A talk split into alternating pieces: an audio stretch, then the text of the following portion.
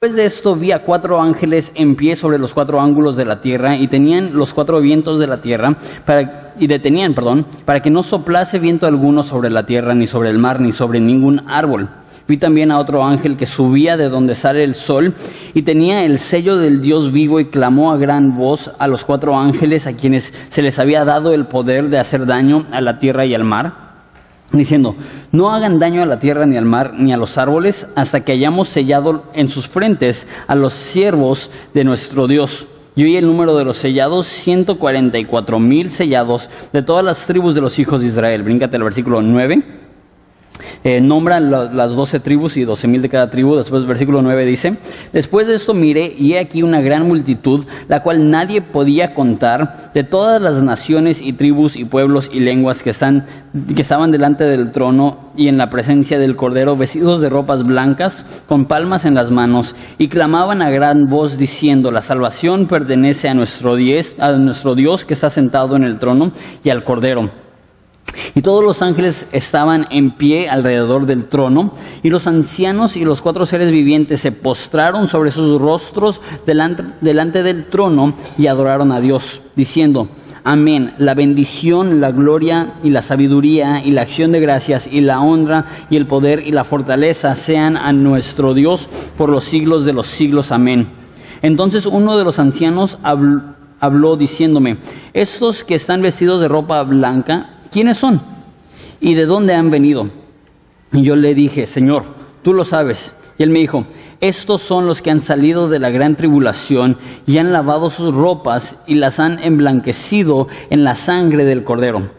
Por esto están delante del trono de Dios y le sirven día y noche en su templo, y el que está sentado sobre el trono extenderá su tabernáculo sobre ellos, y no tendrán hambre ni sed, y el sol no caerá más sobre ellos ni calor alguno, porque el cordero que está en medio del trono los pastoreará y los guiará a fuentes de aguas de vida, y Dios enjugará toda lágrima de los ojos de ellos. Oramos. Padre, te damos gracias por la oportunidad que nos das esta eh, tarde ya de estudiar tu palabra, de considerar estos conceptos.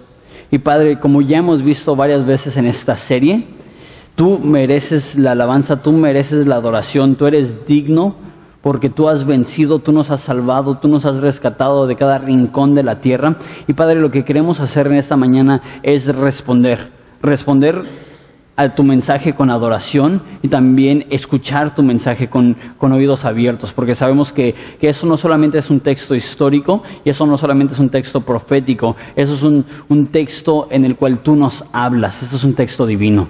Entonces, Padre, te pido que nos hables en esta tarde para nuestro bien y para tu gloria. En nombre de Jesús. Amén entonces hemos estado estudiando el libro de Apocalipsis y algo que les he dicho, más no he hecho mucho hincapié, es que Apocalipsis no es un libro cronológico. No puedes leer Apocalipsis y decir, ok, va a ser así, así, así, así, así, porque eh, cosas que suceden en capítulos próximos eh, son en el mismo tiempo que pasaron cosas en épocas pasadas y simplemente si, si, lo intentas hacer que todo funcione como un libro cronológico te va a confundir porque les recuerdo el fin de este libro no es revelarnos detalladamente lo que sucede al fin del mundo el fin de este libro es revelarnos a Jesucristo. Entonces no todo va a ir en orden no, no, no, es suceso tras suceso tras suceso. Y este capítulo, creo yo, que mínimo los primeros ocho versículos probablemente van antes del capítulo, este, del capítulo 8, perdón, del capítulo 6. El capítulo 6 es lo que vimos la semana pasada cuando hablamos de los siete sellos. Les recuerdo más o menos lo que ha pasado. Capítulo 1 es como Dios se le revela a Juan y después capítulo 2 y 3 es la historia de las iglesias y cómo estaban en ese momento. Después capítulo 4, ¿se acuerdan? Es la visión del trono de Dios donde están adorando y, y después el capítulo 5 es, se, se enfoca en un rollo, en un pergamino que está sellado y tiene siete sellos y, están dialogando en el cielo. ¿Quién puede abrir esos siete sellos? Y después, capítulo 6, si recuerdan, se abren todos los sellos, o mínimo los primeros seis sellos, y cuando se quiebra y se abre cada sello, hay un juicio que se derrama sobre la tierra. Entonces, eh, están estos sellos, estos juicios, la Biblia le llama una gran tribulación que se desatan.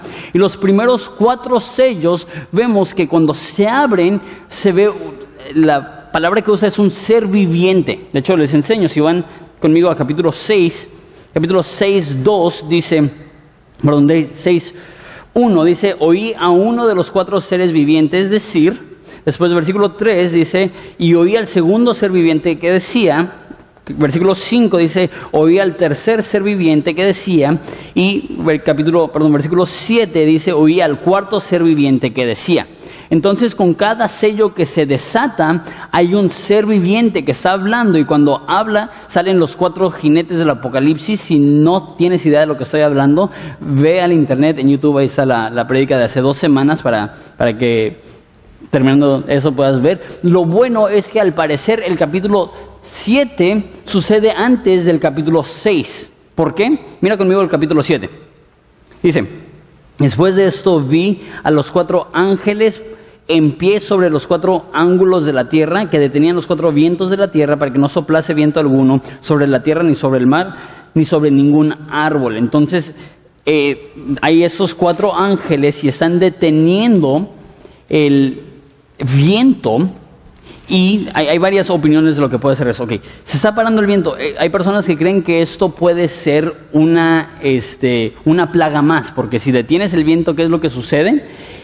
Eh, hay, cambios climáticos, ya el proceso de evaporación cambia, el proceso de lluvia cambia, entonces se detiene el viento. Imagínate si ahorita hace calor, imagínate si nada de viento, estaríamos todos como Mexicali. Este, entonces, hay personas que creen que a lo mejor es un juicio más de Dios. Pero mira lo que dice el versículo 2. Dice, y también vi a otro ángel que subía de donde sale el sol y tenía el sello del Dios vivo y clamó a gran voz a los cuatro ángeles a quienes se les había dado el poder de hacer daño a la tierra y al mar. Entonces, yo creo que estos cuatro ángeles está hablando de los primeros cuatro sellos, de los cuatro jinetes que salen en el capítulo 6, que se les da el poder para hacer destrucción sobre la tierra. Entonces les dice en versículo 3, no hagas daño a la tierra, ni al mar, ni a los árboles, hasta que hayamos sellado en sus frentes a los siervos de nuestro Dios. Entonces, al parecer, antes de que suceden los juicios del capítulo 6, necesitan sellarse en la frente a ciertos siervos de Dios. Entonces explico algunas cosas. Como dije, hay personas que creen que este viento está hablando de, un juicio, que al detenerse el viento va a haber cambios catastróficos y puede ser eso. Hay personas que creen que eso está hablando, detén el viento, eh, está diciendo detén la actividad espiritual, porque en la Biblia muchas veces el viento se utiliza como una metáfora hablando de la espiritualidad, como dice en Juan 3, que los que son guiados por el Espíritu Santo son como el viento. Dice en Efesios que hay muchos vientos de doctrina, hablando de, doctrinas satánicas. Entonces, muchas veces actividad espiritual, ya sea buena o mala, se describe como un viento. Y cuando dice que no sople el viento, está diciendo, antes de que empiece la destrucción, antes de que juzguemos al mundo, antes de que empiece el castigo de la tierra, tenemos que sellar a esas personas. Ahora, eh, también cabe mencionar que es un sello. Lo, que es un sello es que, también les expliqué esto un poquito la semana antepasada cuando hablamos de los sellos en el pergamino, pero los sellos eran algo que, que, cada persona tenía en su anillo. Entonces tenías en tu anillo un sello y tenía normalmente tus iniciales y lo que hacías es que si algo era tuyo, tomabas cera, lo derretías en un documento y, ponías tu sello y ya la gente sabía quién era el, dueño de eso. Si ibas a mandar un, paquete o correspondencia o lo que sea, lo que hacías es que ponías la cera y ponías tu sello y ya sabían quién era el dueño y también con cartas y lo que sea, con los pergaminos donde se unían, le ponían la cera ahí como un sello de garantía. No sé si alguna vez has tenido una tele o una computadora que tiene una calcomanía que dice que la garantía es nula si el sello está roto. ¿Por qué? Porque, porque demuestra que se ha abierto la computadora. Igual, si el sello venía roto, tú sabes que alguien ha abierto tu carta y no eres el primero en, verlo. Entonces el sello muestra las dos cosas. Muestra, muestra pertenencia, o sea, el poner el sello es suyo y muestra también protección. Está garantizando que va a llegar sin ningún problema a su destino. Ok, entonces, ¿quiénes son los sellados? Dice en versículo 7 que los sellados son Eh, 144 mil de las tribus de Israel. Mucho se ha escrito acerca de esto, como muchas de las cosas que hemos hablado, pero es interesante porque hay personas que creen que eso está hablando de la iglesia, que, que van a haber 144 mil en la gran tribulación, que van a ser sellados y protegidos pero el problema es que si has leído Apocalipsis, tú sabes que muchos cristianos van a morir en la gran tribulación, que no son protegidos, que les van a degollar y les van a matar y les van a perseguir. Es lo que vimos hace dos semanas que decían, ¿hasta cuándo no vengarás nuestra sangre? después pregunta y ya sabe que esos son los que han sido muertos durante la gran tribulación. Entonces, ese sello de protección no es para la iglesia, no es para los cristianos. Entonces, hay personas, y, ese es el problema con Apocalipsis. Cuando tomas Apocalipsis y empiezas a adivinar, es cuando creas una secta o creas otra religión o creas una falsa doctrina. ¿Por qué? Muchos de ustedes saben que los testigos de Jehová creen que ellos son los 144 mil, que ellos son los sellados, que eh, solamente van a haber 144 mil personas que se salven, que van al cielo, son los 144 mil sellados por Dios tuvieron un problema con eso cuando ya hubieron más de 144 mil testigos de Jehová. tuvieron que cambiarlo. Allá no son solamente los salvos, ahora son los elite. Entonces, puede ser testigo de Jehová ir al cielo, pero hay una mejor salvación para aquellos que son parte de los 144 mil. Y el problema es que no necesitamos adivinar, no necesitamos especular, no necesitamos sacar nuestros rollos. Dice ahí claramente en versículo 4 quiénes son. Dice 144 mil sellados de todas las tribus de los hijos de Israel. Estos son israelitas, esos son judíos, esos son parte del pueblo de Dios que en los últimos días Dios los va a sellar y va a decir una vez más, estos son míos y les va a proteger a través de, la, de, esa destrucción que se va a desatar. ¿Cómo sabemos eso? En el capítulo 14, después de que se desata la mayoría de la destrucción, todavía hay 144 mil sellados, no 139 mil, no 138 mil. Eso significa que fueron este, protegidos durante la gran tribulación estas personas. Ahora, a lo mejor no le ves mucha importancia a esto, pero déjate digo las implicaciones para nosotros el hecho que haya 144 mil sellados. Dice la Biblia en Romanos eh, que entonces porque Dios está ahora enfocándose en los gentiles, o sea, los no judíos, ¿Dios ha desechado a su pueblo? Es la pregunta. ¿Dios ya no ama a Israel o Dios ya no ama más a Israel de lo que ama a México o ya no hay una elección particular para Israel? ¿Son todos ahora los mismos? No hay diferencia entre judío y, gentil. Y dice la Biblia, ciertamente no. Dice que ellos son los portadores de la promesa. Porque hay muchas personas y muchos pastores que respeto. La línea teológica se llama reformados. Muchos que, que respeto dentro de esta línea, que ellos creen que Dios ya no tiene un plan para Israel que la iglesia ahora ha reemplazado a Israel y todas las promesas que eran para Israel ahora las ha apropiado la iglesia y que ya no hay un plan futuro para Israel. Y esas mismas personas dicen que no se debe apoyar a Israel y ese tipo de, de cosas. Ahora, ¿tiene un plan Dios para Israel? Sí. Y lo que dicen los reformados es que Apocalipsis ya pasó. Apocalipsis no es profético, es histórico y es código para la destrucción que sucedió en Israel en el primer siglo. Pero el problema es cuándo sucedió eso en el primer siglo.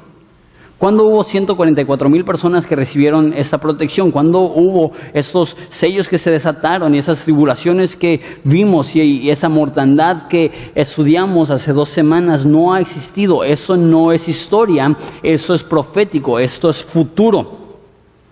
Y es importante porque si Dios ha perseverado en su amor para con Israel y si Dios no le ha dado la espalda a Israel, esto nos confirma las promesas para nosotros.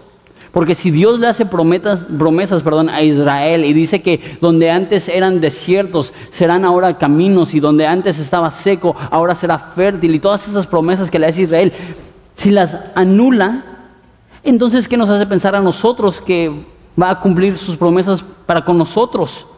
Necesitamos que Dios cumpla sus promesas para con Israel, porque solamente así tenemos la certeza que Dios va a cumplir sus promesas para con nosotros. Entonces, al parecer, antes de que Dios desata su ira sobre el mundo, Dios protege, sella a estos 144 mil y después lee las, más bien describe y da la lista más bien de, de las doce tribus y da doce mil de cada tribu. Hay algunas cuantas cosas ahí interesantes que, que no quiero desarrollar porque no entiendo. Eh, les menciono rápidamente que la tribu de Dan no se menciona. Y este, y, pero de todos modos son doce porque divide una de las tribus, la tribu de José, y la divide a dos tribus. ¿Por qué hace eso? No tengo ni la más remota idea. Simplemente, pues hay doce tribus. Bueno, menciona once y divide a una de las tribus en dos. Hay personas que especulan porque Dan fue una de las más idólatras, porque Dan hizo esto. Si Juan no nos explica es porque no es importante, continuamos. ¿va? Versículo 9. Después de esto miré y he aquí una gran multitud de la cual nadie puede contar de todas las naciones y tribus eh, y pueblos y lenguas que están delante del trono en la presencia del Cordero y vestidos de ropas blancas y con palmas en las manos. Ok, entonces yo creo que aquí hay una transición. ¿Por qué? ¿Quiénes son estas personas? Mira versículo 14 para explicarnos un poquito más. Versículo 14 dice que estas personas son los que han salido de la gran tribulación. Siento que ya perdí a algunos de ustedes. Eh, porque no han venido a todas las series, a todos los estudios. Entonces, lo que, está pasando es que antes de que Dios desata su ira, creemos que Dios va a sacar a su iglesia. Saca su iglesia y después empieza a desatar juicios y cada juicio es sucesivamente más grueso y más destructivo y más feo. Pero al parecer, antes de desatar eso, sella, proteja a 144 mil. Ahora está avanzando. Ya cronológicamente queda al final de el sexto sello donde muere una cuarta parte del mundo y dice que hay una multitud de personas que él no podía contar y, dice que esas personas eh, eran de cada nación, pueblo, lengua y tribu. O sea, nos enseña un poco la obra de Dios, el tamaño de su salvación que Dios no solamente está salvando de México, que Dios no solamente está salvando de Estados Unidos, que Dios no está salvando solamente de Latinoamérica, que en el cielo van a haber personas de cada nación, de cada lengua, de cada tribu. Y la forma que nosotros determinamos una nación es como México o como, pero la, forma en que la mejor traducción posiblemente en vez de nación es reino. Eh, cada, sector de la sociedad va a estar representada en el cielo nos demuestra eh, lo global que es Dios en su salvación, nos demuestra lo global que es Dios en su plan. Por eso me choca tanto que haya racismo en el mundo hasta hoy en día. Por eso me choca tanto que haya elitismo en el mundo hoy en día. Por eso me choca tanto que hay gente que se crea mejor porque tiene más dinero o porque tiene una mejor familia o por el color de su piel o por la colonia donde vive. Eso no va a estar en el cielo. No va a estar, ok, ahora los de clase alta, los de clase media, los de clase baja. No va a ser, ok, ahora los blancos, los morenos y los negros. No va a ser, ah, ok, ahora los, los que tienen educación hasta la secundaria, preparatoria, universitarios. No va a ser así. Vamos a estar todos juntos en la presencia del Rey de toda nación, de toda tribu, de toda lengua, de todo idioma. Y vamos a estar ahí todos adorando. ¿Por qué? Porque no hay ninguna raza que es superior. No hay ninguna persona que es mejor. Todos estamos en plano parejo porque todos somos salvos de la misma forma. Ahora, dice que es un número que él no puede contar. Y eso es extraordinario. ¿Por qué? Porque ya contó 144 mil personas. Eso es difícil de contar, ¿no? Imagínate contar, si a veces vas a un evento y dices, no, pues fue, fue una multitud y fueron 300 personas. Ahora imagínate una multitud de 144 mil y los pueden contar. Eso significa que la multitud es una multitud inmensa si dice que nadie los puede contar. Ahora, eso es lo interesante. En el capítulo 6, eh, perdón, en el capítulo 5, vimos a una multitud y dice que son 100 millones de ángeles. Entonces, pudo contar 100 millones. Si pudo contar 100 millones, ¿cuánto será un número innumerable? Entonces probablemente estamos hablando de miles de millones. Estamos hablando de una cantidad que nuestra mente no puede comprender. Y, es lo que les dije hace dos semanas, que si pones una moneda de un peso y pones otra moneda de un peso, 100 millones de monedas se llegan de aquí a La Paz. Estamos hablando de una cantidad increíble. Lo que les dije la semana antepasada, que si vas al estadio seca caben 100 mil, ahora imagínate mil veces eso. Todos reunidos, y esos son los puros ángeles. A lo mejor estamos hablando de miles de millones de cristianos en el cielo. Estamos hablando de una cantidad sorprendente. ¿Qué es lo que hacen todos? Dice, y clamaban a gran voz diciendo, la salvación pertenece a nuestro Dios que está sentado en el trono y al Cordero. ¿Qué están haciendo? Están adorando. Qué interesante. Vamos en el capítulo 7, ya llevamos como cuatro meses estudiando Apocalipsis y la mayoría de personas ven Apocalipsis y dicen, quiero ver sangre. y en vez de ver sangre, aunque sí hay, ¿qué es lo que ven? Adoración. Eh, las páginas del libro de Apocalipsis no están enfocadas en la destrucción, están enfocadas en la adoración, no están enfocadas en el juicio, están enfocadas en el trono. La, palabra que más se repite en todo el libro es sangre. No, es el trono. Porque en la revelación de Jesucristo, lo más importante y lo más esencial es recordarnos que es Jesucristo que está en el trono. Es recordarnos que Él es el que está reinando, que Él es el que está gobernando. Ahora, recuerden, están viendo el trono. Ya lo que estamos viendo en todo el libro es que la revelación, este, que tenemos de Jesucristo y la adoración que tenemos por Jesucristo van de la mano. Y adoración no estoy hablando meramente las canciones que cantamos, no estoy hablando meramente una o dos horas en la iglesia, estoy hablando de nuestra devoción a Dios, eso es adoración. Adoración es la manera que vivimos. La manera que vivimos por Dios es determinada por lo que sabemos de Dios. Cuanto más conocemos a Jesús, más nos enamoramos y cuanto más nos enamoramos, más lo obedecemos y más le servimos y más le adoramos.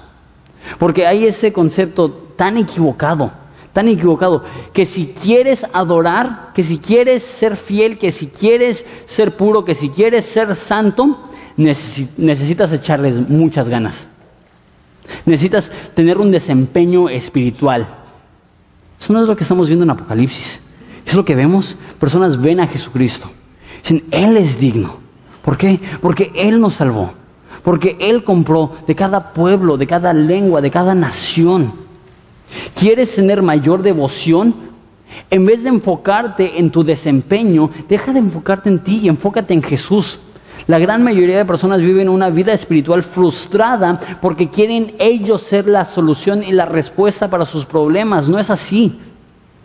No vas a madurar enfocándote en ti mismo, vas a madurar cuando veas la revelación de Jesucristo. Por eso es tan importante. Libros como Apocalipsis, por eso es tan importante estudiar la Biblia. ¿Por qué? Porque nos dan un buen norte y ese norte es, ok, no se trata de mí, dice eh, que todos clamaban a gran voz, la salvación pertenece a nuestro Dios. Muchas personas nos preguntan, oye, ¿y por qué en Horizonte parece que cantan canciones un poco distintas a otras iglesias? Pues independientemente de que queremos usar eh, canciones que, son modernas y, que pueden alcanzar a la juventud, independientemente de eso, porque la adoración no se trata de eso, la adoración es para Jesús, eh, queremos encontrar canciones que se enfocan en eso, en la salvación, en la cruz, en Jesús. ¿Por qué? Porque si ves la adoración celeste, ¿en qué se enfoca? En Jesús, la salvación, la cruz, su sacrificio. Y si eso es lo que haremos por millones de años, necesitamos empezar ahorita a tener adoración que se enfoca en la cruz. Dice también que todos los ángeles que estaban en pie alrededor del trono y los ancianos y los cuatro seres vivientes se postraron sobre sus rostros delante del trono y adoraron a Dios. Ok, ahora son todos. Y una vez más, me es imposible describir esta escena. Pero quieres, quiero que lo pienses. Estamos hablando de un número que no podemos comprender. Estamos hablando de un número que, que, escapa nuestra capacidad de, de imaginación. Pero intenta pensar, más ángeles y seres vivos que los que hay en la playa, en la arena del mar que una cantidad de miles de millones y todos ante el trono y todos con un canto, y todos con una pasión, y todos con un deseo, y todos postrados, y todos reconocen la grandeza de Jesucristo. Y dicen, versículo 12, Amén, la bendición y la gloria y la sabiduría y la acción y la acción de gracias y la honra y el poder y la fortaleza sean a nuestro Dios por los siglos de los siglos. O sea, no lo superan. O sea que están ahí y lo único que pueden decir, de lo único que pueden hablar es de la grandeza de Jesucristo. Por esto sé y estoy convencido que el problema más grande en la iglesia hoy en día es que nos falta ver cómo es Jesús. Nos llamamos cristianos y sabemos tan poco de Cristo. Nos llamamos seguidores de Jesús y pasamos tan poco tiempo hablando de Jesús. Y no quiero exaltar a Horizonte, porque Horizonte es una iglesia con problemas como cualquier otra iglesia. Y Horizonte no es una iglesia perfecta. Pero sabes qué? Me frustra y me entristece cuando voy a muchas de las iglesias más grandes de México y voy a sus perfiles de Facebook y voy a sus páginas de internet y veo sus predicaciones y se enfocan casi meramente en la autosuperación, se enfocan casi meramente en cómo sacar tu familia adelante y casi ni siquiera mencionan a Jesús. Digo, con razón, con razón, es una lucha constante en contra de la apatía. ¿Por qué? Porque nos, nos, falta ver a Jesús, nos falta enamorarnos de Jesús, porque gente que realmente ha visto a Jesús no puede decir otra cosa más que Él es digno de recibir alabanza y honor y, y acción de gracias y poder por los siglos de los siglos. ¿Por qué? Porque Él ha vencido, porque Él es digno, porque Él nos ha salvado. Cuanto más veamos a Jesús, más vamos a adorar. Cuanto menos veamos a Jesús, más nos vamos a enfocar en nuestros propios rollos y no vamos a poder ver realmente quién es Él, cómo es Él o por qué hace lo que hace. Ok, entonces, ya tienen en su imaginación eso. Les reitero, está imposible. Pero imagínate, miles de millones y ángeles y seres vivientes y tronos y ancianos y coronas y, truenos y voces y, humo y todo lo que hemos visto hasta ahorita en Apocalipsis. Y llega uno de los ancianos a Juan y le dice, versículo 13. Entonces uno de los ancianos habló diciéndome, estos que están vestidos de ropas blancas, ¿quiénes son y de dónde han venido? Y yo le dije, Señor, tú lo sabes. Y él me dijo, esos son los que han salido de la gran tribulación y han lavado sus ropas y las han emblanquecido en la sangre del cordero. Interesante. Está Juan y está viendo eso. Y llega un ángel y le dice, ¿quiénes son? Perdón, llega un anciano y le dice, ¿quiénes son? Y Juan así como que, no, pues tú dime. tú eres el que lleva tiempo aquí, yo voy llegando. Dime, dime quiénes son. La respuesta del anciano le dice exactamente quiénes son. Qué, qué raro, ¿no? Que el anciano, que ya sabe la respuesta, le haga la pregunta a Juan. ¿Por qué? Yo creo que está intentando aclarar algo. Una vez más, Apocalipsis a veces es tan grande que nuestros pobres cerebritos de cuatro kilos no, no, no, no lo pueden entender, no lo pueden asimilar. Pero recuerda, en unos cuantos capítulos hemos visto cómo Dios destruye a una cuarta parte del mundo. Y cualquier persona lógica debe de decir, ¿y está bien eso? ¿Y puede un Dios que no peca matar a una cuarta parte del mundo. Y puede un Dios que en los diez mandamientos dice no matarás, matar. Y puede un Dios que, que se llama Jehová Shalom, el Dios de paz, traer guerra y traer destrucción. Y cualquier persona razonable empieza a pensar eso y dice, ¿qué onda? Parece ir en contra de lo que dice el resto de la Biblia acerca de Dios. Y yo creo que el anciano le está aclarando esto a Juan para que Juan pueda ver el propósito. Dice Juan, ¿quiénes son? Le responde, estos son los que han salido de la gran tribulación. ¿Qué es lo que está diciendo? Durante el tiempo en el cual Dios esté derramando su juicio, una cantidad innumerable de personas se van a convertir. O sea, el propósito del Apocalipsis, el propósito del juicio, el propósito de la ira de Dios no es cerrar las puertas del cielo. Lo que está haciendo es abriendo las puertas del cielo como nunca antes. No está diciendo, ya nadie es salvo. Ahora está diciendo, ahora la salvación está disponible más que nunca antes. Creemos que lo que Dios quiere hacer es que Dios está diciendo así, como Thor con su trueno. No es así. Lo que está diciendo es, esta humanidad me odia, esta humanidad me ignora, esta humanidad está muerta en sus delitos y pecados y se va a ir al infierno. Y están dormidos. ¿Qué es lo que hace? Manda al infierno a la tierra para que la humanidad tenga una probadita y así se pueda arrepentir. Y ahorita está alcanzando a la humanidad a través de la paciencia y a través del amor y a través de la gracia y a través de la misericordia. Pero llegará el momento donde alcanzará al mundo a través del terror, a través del juicio, a través de la destrucción. Pero veremos que va a funcionar. Veremos que, que Dios va a salvar a más personas en ese entonces que en cualquier otro momento de la historia. Entonces, otra cosa que quiero notar del versículo 14 que me gusta eso también va en contra de la lógica. Dice, estos son los que han limpiado sus ropas, dice, han lavado sus ropas y las han emblanquecido en la sangre del cordero. Entonces todos están vestidos de blanco y están delante del trono. Y el anciano le dice a Juan, esos son aquellos que se han limpiado con la sangre del cordero. Y eso no tiene lógica. ¿Por qué? ¿Alguna vez has lavado una muda de ropa blanca y de repente te das cuenta que una camiseta roja o algo rojo se te quedó en la, en la muda de ropa y de repente estás sacando todo y todo rosa. Tus calcetines rosas, tus playeras rosas. ¿Por qué? Por una playera roja que se te fue, un calzón y ahora todo se quedó arruinado. ¿Sí? Ahora imagínate lavar algo en sangre. ¿Cuál va a ser el resultado? ¿Que quede blanco, blanco, blanco? No, va a quedar rojo.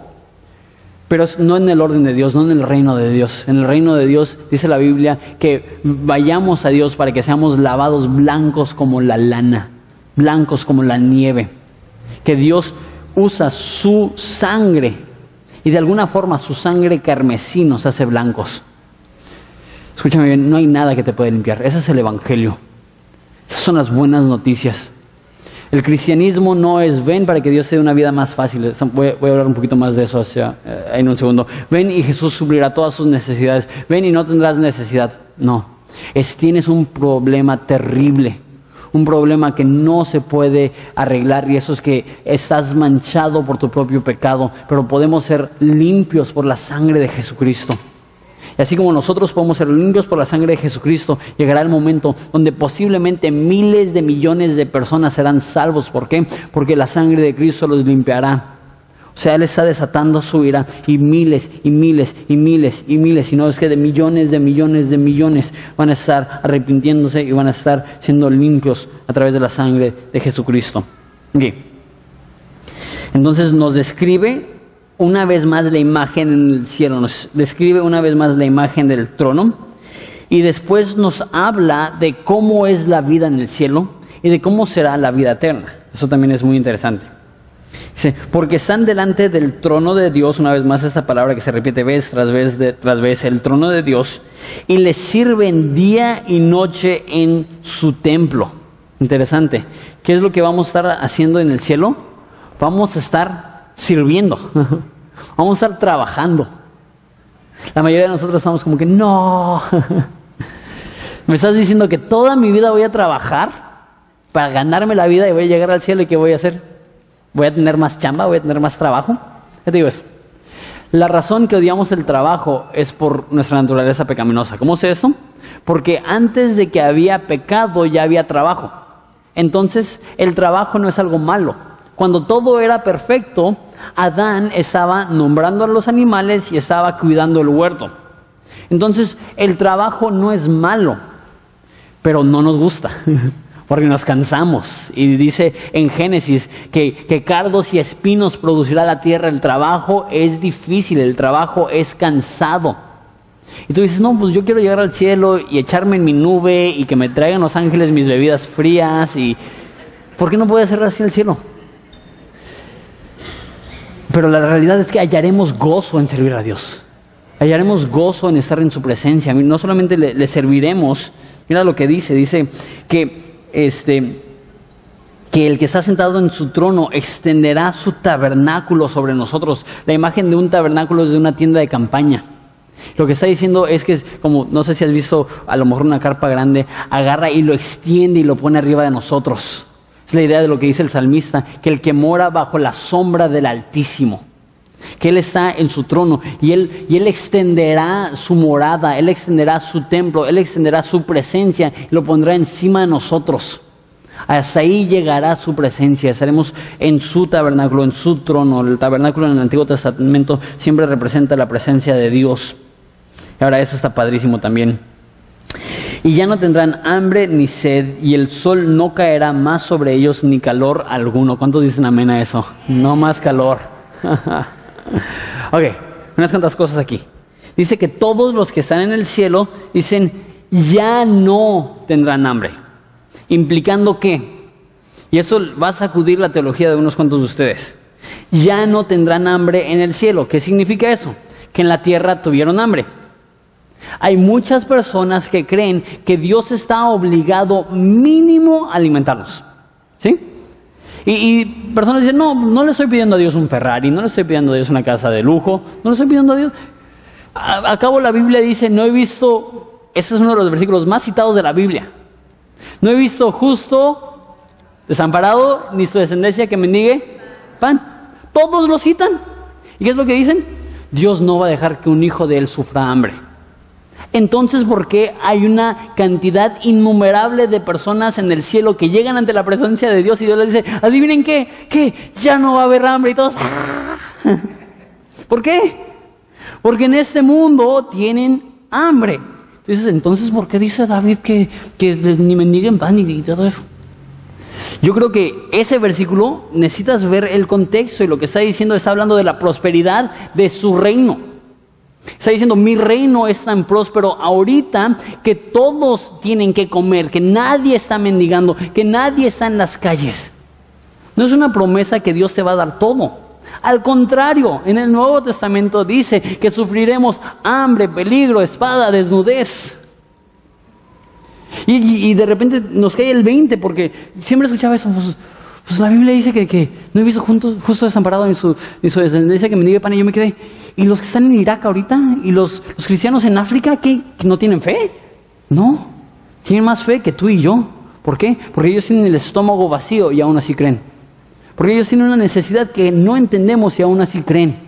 Dios no nos debe nada, Dios no nos debe ni el aliento en nuestros pulmones. No le adoramos para que Él nos dé pan, no le adoramos para que Él nos dé provisión, le adoramos porque Él es bueno. Adoramos porque Él lo merece independientemente de lo que tengamos. Pero ¿sabes qué? Vendrá el momento. Eso es increíble. A lo mejor para nosotros, yo soy de buen comer. Aquí en el centro, Dios nos ha bendecido muchísimo. Hay tantos puestos de comida tan ricos. Es un milagro que no peso 120 kilos. Sé que Dios existe. Pero ¿sabes qué? Hay muchos cristianos que el saber que no tendrán hambre otra vez les traerá lágrimas de gozo. Hay cristianos en todo el mundo que leen esto y tienen consuelo. Hay cristianos que no tienen agua potable y dicen, no tendrán sed. Dicen, ¿cómo será ese día? Cuán glorioso será estar en la presencia del Señor donde ya no habrá más sed. Ya no habrá calor. Eso sí nos gusta. Imagínate, vivimos en Ensenada. Creo yo es el clima perfecto. Ahorita tenemos un poquito de calor porque en el auditorio se sofoca un poco, pero vamos a salir y va a ser fresco, va a ser rico. Imagínate los que viven en Mexicali, los pobres cristianos que están sufriendo en Mexicali. Le resto. y ya no habrá más calor. Si yo fuera pastor en Mexicali, enseñaría Apocalipsis 7 todos los domingos.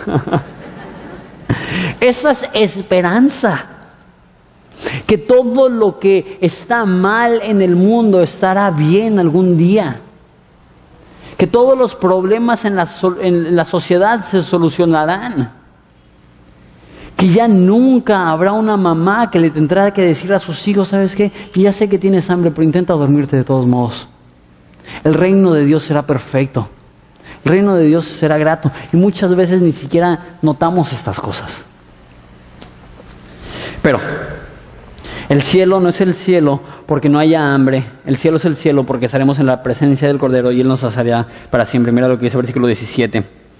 Porque el Cordero que está en medio del trono los pastoreará y los guiará a fuentes de agua de vida. Y Dios enjugará toda lágrima de los ojos de ellos. Eso es lo que sucede en el cielo. Eso se reitera a finales del libro. Es esa frase que Dios limpiará, secará, enjugará. Es la palabra que, dice que es. Antes leía enjuagar y decía que es eso. Pero es enjugar, que es secar, que es, que es eh, como tomar una toalla y limpiar las lágrimas. Entonces estaremos ahí y ya no habrá más llanto, ya no habrá más sed. Pero no solamente no habrá más sed, dice que Él nos guiará a fuentes de agua de vida. Que siempre estaremos saciados, que siempre estaremos satisfechos, porque esa es la realidad. El cielo no es el cielo porque es un lugar bonito. El cielo no es el cielo porque no tendremos hambre. Hay muchas personas en Ensenada que no sufren hambre. Hay muchas personas en Ensenada que tienen aire acondicionado y no sufren calor. Y ven esto y dicen, no, pues el cielo no me ofrece mucho. El cielo no es el cielo porque es un lugar agradable, el cielo es el cielo porque Él nos pastoreará. Y yo como pastor, que entiendo la carga que Dios me ha dado, que la Biblia dice que los pastores velamos por las almas que creo que, que, un día los pastores, cada pastor va a rendir cuentas por cómo llevó la iglesia, porque la iglesia es la novia de Jesucristo y la presión que tiene cada pastor por querer amar y servir a la iglesia de Cristo, a la novia de Cristo de una manera adecuada. Y tantas fallas que tenemos. Tan, tantas veces que, que nos equivocamos y nos cala y nos duele y nos encantaría ser el pastor perfecto, pero ¿sabes qué? Vendrá el día donde tendremos el pastor perfecto y el pastor perfecto no se llama Jonathan Domingo. Y el pastor perfecto no se llama Juan Domingo, el pastor perfecto se llama el Cordero que fue inmolado y él mismo será nuestro pastor y él mismo nos cuidará. Es una imagen bien tierna de un pastor que cuida a sus ovejas, un pastor que, que ve las necesidades de las ovejas y las atiende. Eso es lo que Dios hará con nosotros por el resto de la eternidad. Dice, dice que siempre que se enseña la Biblia es difícil porque palabras no alcanzan para describir lo que sucederá en el cielo, palabras no alcanzan para describir la gloria que nos espera, palabras no alcanzan para describir el honor que será estar en su presencia por los siglos de los siglos. Y ahí es donde entra la fe. Ahí es donde entra la fe, porque ojo no vio ni oído yo lo que Dios tiene preparado para aquellos que les ama. ¿Les parece si nos ponemos de pie y lloramos?